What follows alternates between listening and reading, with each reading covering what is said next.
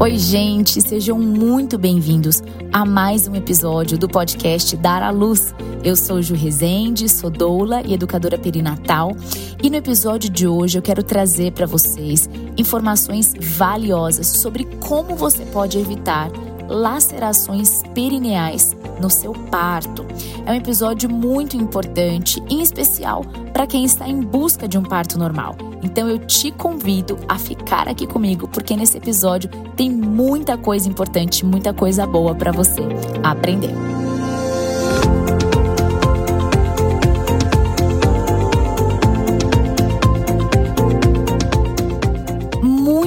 Obrigada a você que está aqui em mais uma quarta-feira para um episódio novinho, um episódio fresco aqui do Dar à Luz. Que bom que você está de volta, que bom que você veio aprender mais.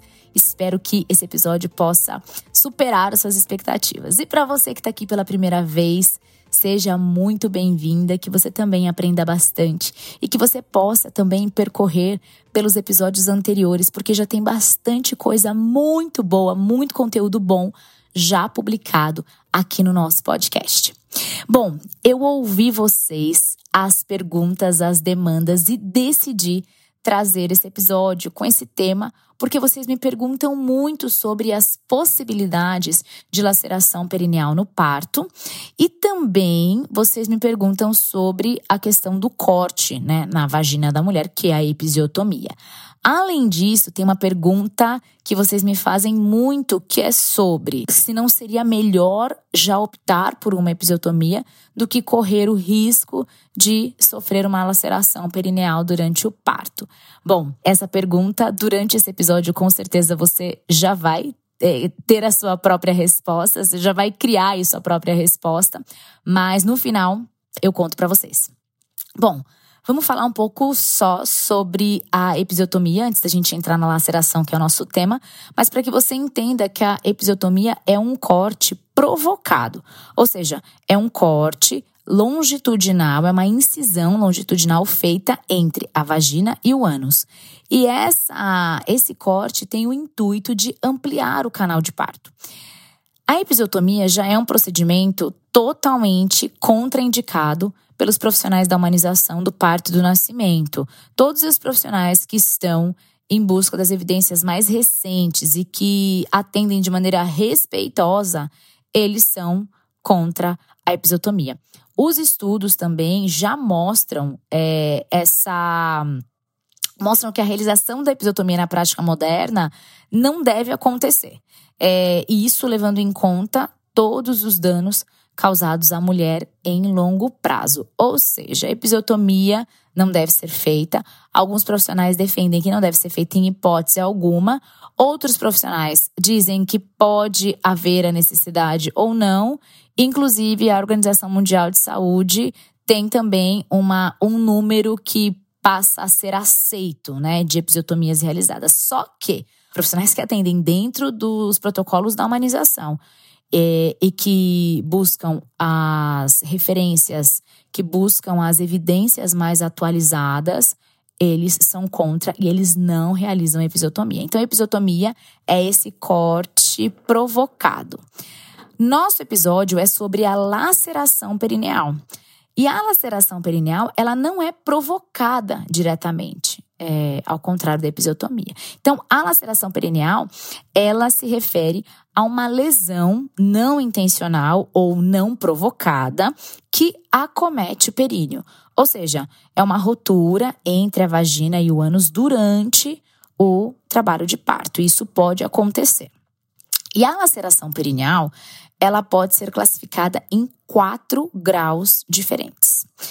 Primeiro, a laceração perineal de primeiro grau é a laceração que se limita à pele e mucosa vaginal. Então, em muitos casos, essa laceração ela nem precisa de sutura quando ela não altera a anatomia.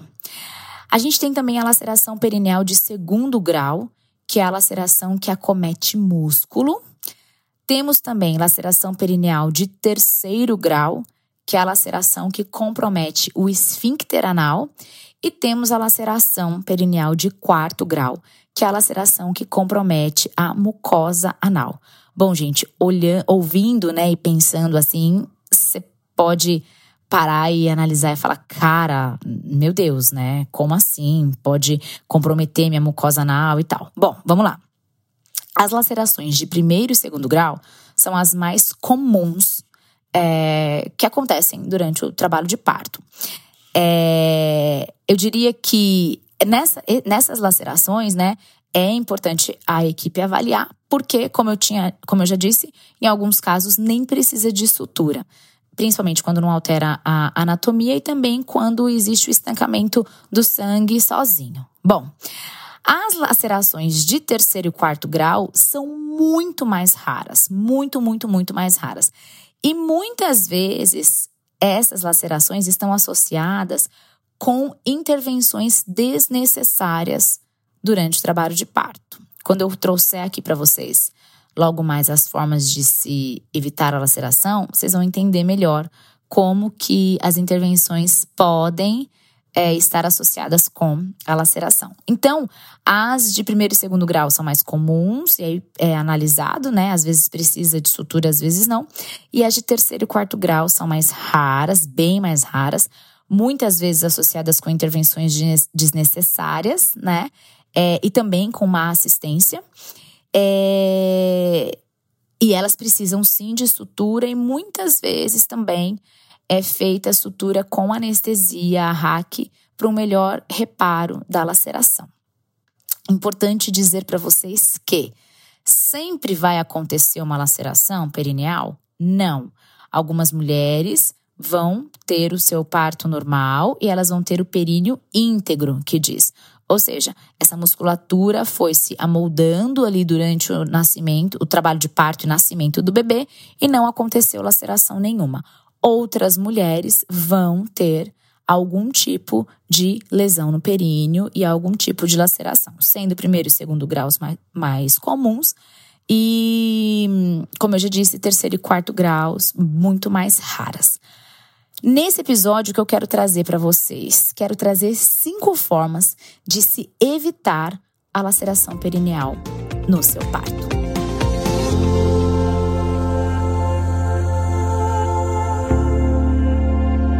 Todas as vezes que a gente coloca a mulher numa posição fixa, numa posição ginecológica, é, deitada, aquela posição de litotomia, essa, essa posição ela é totalmente desfavorável para o parto, ela é desfavorável para a descida do bebê. Então, é, é, ter liberdade de posições e de movimentação, em geral, a mulher ela vai é, optar por posições mais verticalizadas, não de pé necessariamente, né? Às vezes pode ser quatro apoios, cócoras, enfim, mas posições mais verticalizadas e não mais horizontais, entende? É, e isso tudo ajuda a prevenir as lacerações. É, uma outra coisa que acontece também quando a mulher não tem essa liberdade de posições, né, e de movimentação, e ela é, e é pedido para que ela fique nessa posição deitada, é, aquela posição ginecológica, até às vezes com aquelas perneiras e tudo mais, é porque isso aumenta muito a quantidade de toques, né, excessivos, de toques vaginais excessivos. E isso também é, piora, isso aumenta as chances de laceração. Além da manipulação no períneo, que também pode acontecer, é, em, em, especial se essa mulher ela está é, deitada, ela fica mais suscetível a isso acontecer, né? E, em geral, a manipulação excessiva no períneo, muita manipulação, também pode aumentar bastante a chance de laceração. Então, ponto número um para se evitar lacerações é ter liberdade de posições e movimentação. Como que você pode ter isso? É conversando, é no seu plano de parto você dizer que você não deseja ficar deitada, que durante o seu trabalho de parto você deseja andar, se movimentar, caminhar, andar pelos corredores, é ter essa liberdade de movimentação. Número 2, para evitar lacerações perineais, é impedir que empurrem a sua barriga. O nome correto para isso é manobra de Christeller. A manobra de Christeller, ela já é uma manobra nomeada, considerada violência obstétrica e nenhum profissional deveria é, realizar essa manobra, que consiste em empurrar o fundo do útero, que é assim, a gente sabe, é assim, é bem aqui embaixo do seio, né, da mulher, é empurrar o fundo do útero a, a fim de ajudar, digamos assim, a descida e o nascimento desse bebê. Isso aumenta muito a chance de, de laceração. Em geral, a manobra de Cristeler, quando é uma equipe muito. Bom, se está fazendo manobra, já é uma equipe que está desatualizada. É, isso pode ser associado a uma episiotomia, e aí sim, que a episiotomia já é considerada uma laceração, né? Pode ser mais intensificada com a manobra, porque aí a cabeça né, do bebê na passagem ela aumenta mais ainda essa laceração. Então, como você pode impedir a manobra de Cristeler? Primeiro, também colocando no seu plano de parto, dizendo: eu não aceito, não admito que realizem a manobra de Cristeler. E outra coisa, é você orientando o seu acompanhante de parto, é, mostrando para ele o que é uma manobra de Cristeler e em algum momento que alguém for se posicionar para fazer isso eventualmente, o, o, a, o acompanhante de parto também se pronunciar e dizer que você não deseja a manobra, tá? Uma vez, gente, que isso é violência obstétrica. Número 3. Como evitar lacerações perineais? É não fazer força fora da hora. Vou explicar. Existe um momento do trabalho de parto, no, lá no período expulsivo, quer saber sobre fases do trabalho de parto, existe um episódio aí para trás.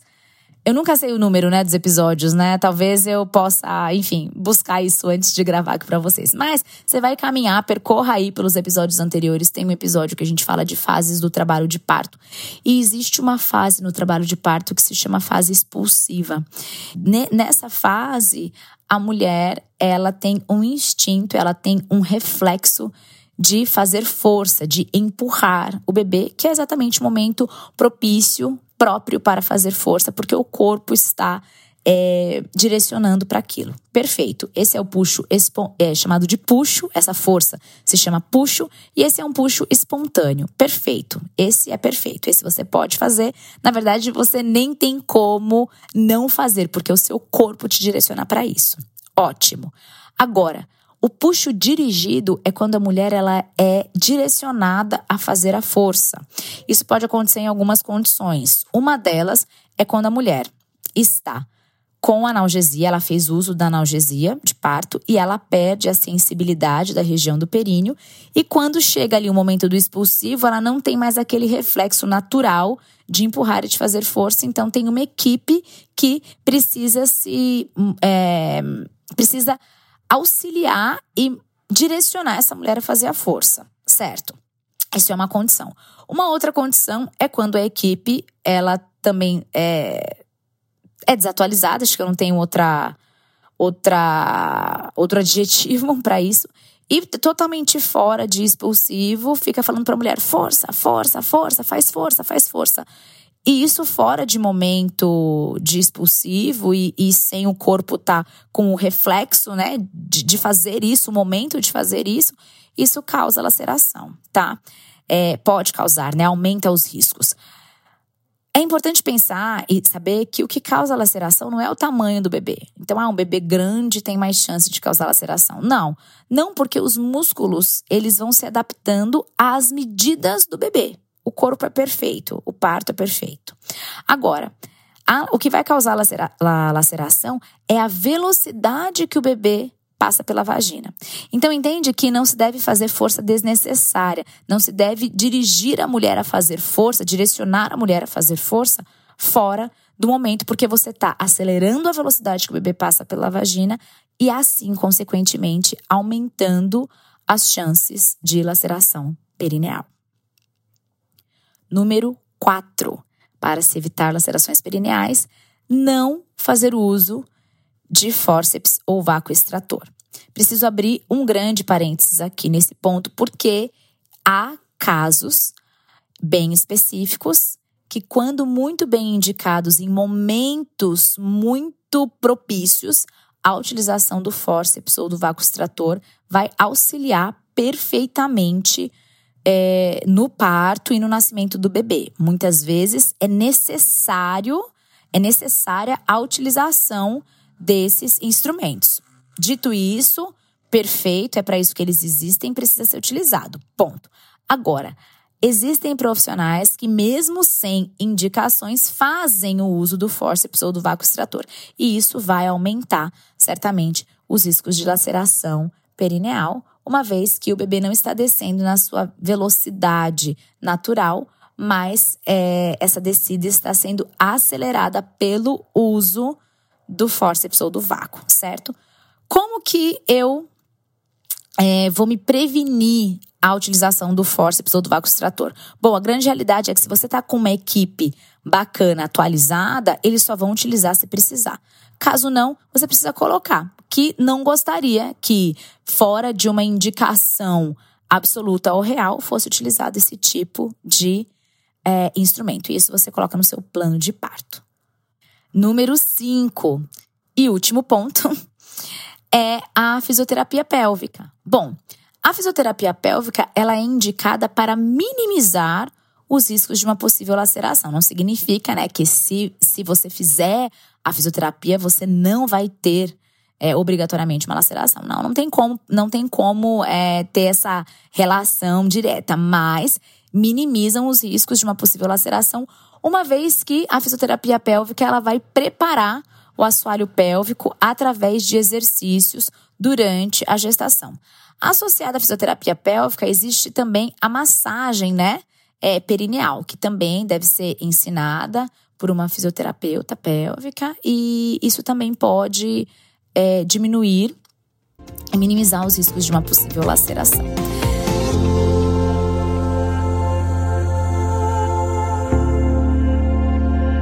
Você deve ter percebido que não são todos os pontos é, de se evitar uma possível laceração que estão no seu controle.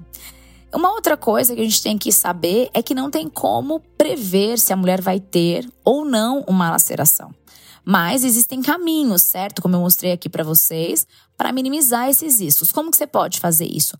Como você está aqui se informando, sabendo da existência dessa possibilidade e se prevenindo na medida do possível para que isso não aconteça com você. Existem coisas que estão dentro do nosso do nosso controle, eu diria, são atitudes que nós podemos ter, mas existem, existe também o nosso corpo, que muitas vezes, é, mesmo sem nenhuma intervenção médica, zero intervenção, parto totalmente natural, pode acontecer a laceração também. Ou seja, a laceração não está sempre ligada a uma, a uma assistência ou a uma intervenção. Pode ser um parto totalmente é, natural, eu diria, sem intervenções, e a laceração pode acontecer. Pra, antes da gente finalizar, eu queria só relembrar aquele primeiro ponto. É, uma primeira pergunta que eu trouxe lá em cima e que talvez você já tenha a, criado aí a sua própria resposta. Vale a pena já fazer uma episiotomia do que correr o risco de ter uma laceração?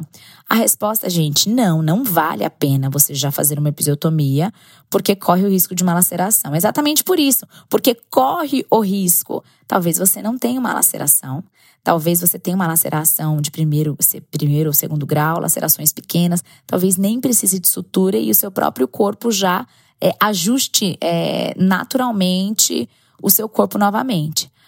Agora, pensar que é melhor já fazer um corte, já fazer uma episiotomia, para que. Porque, de qualquer forma, pode ser que aconteça uma laceração. Vocês entendem que não faz sentido? Então, respondendo não, não façam episiotomia. Na verdade, nunca, né? A episiotomia deve ser uma, uma opção ou algo que você, né, deva, deva aceitar. Mas é, ainda é uma pergunta que as pessoas fazem, e por isso eu tô respondendo: não, não vale a pena é, a episiotomia. Vale a pena você ir pro natural e se a laceração acontecer, a equipe faz a sutura caso haja necessidade.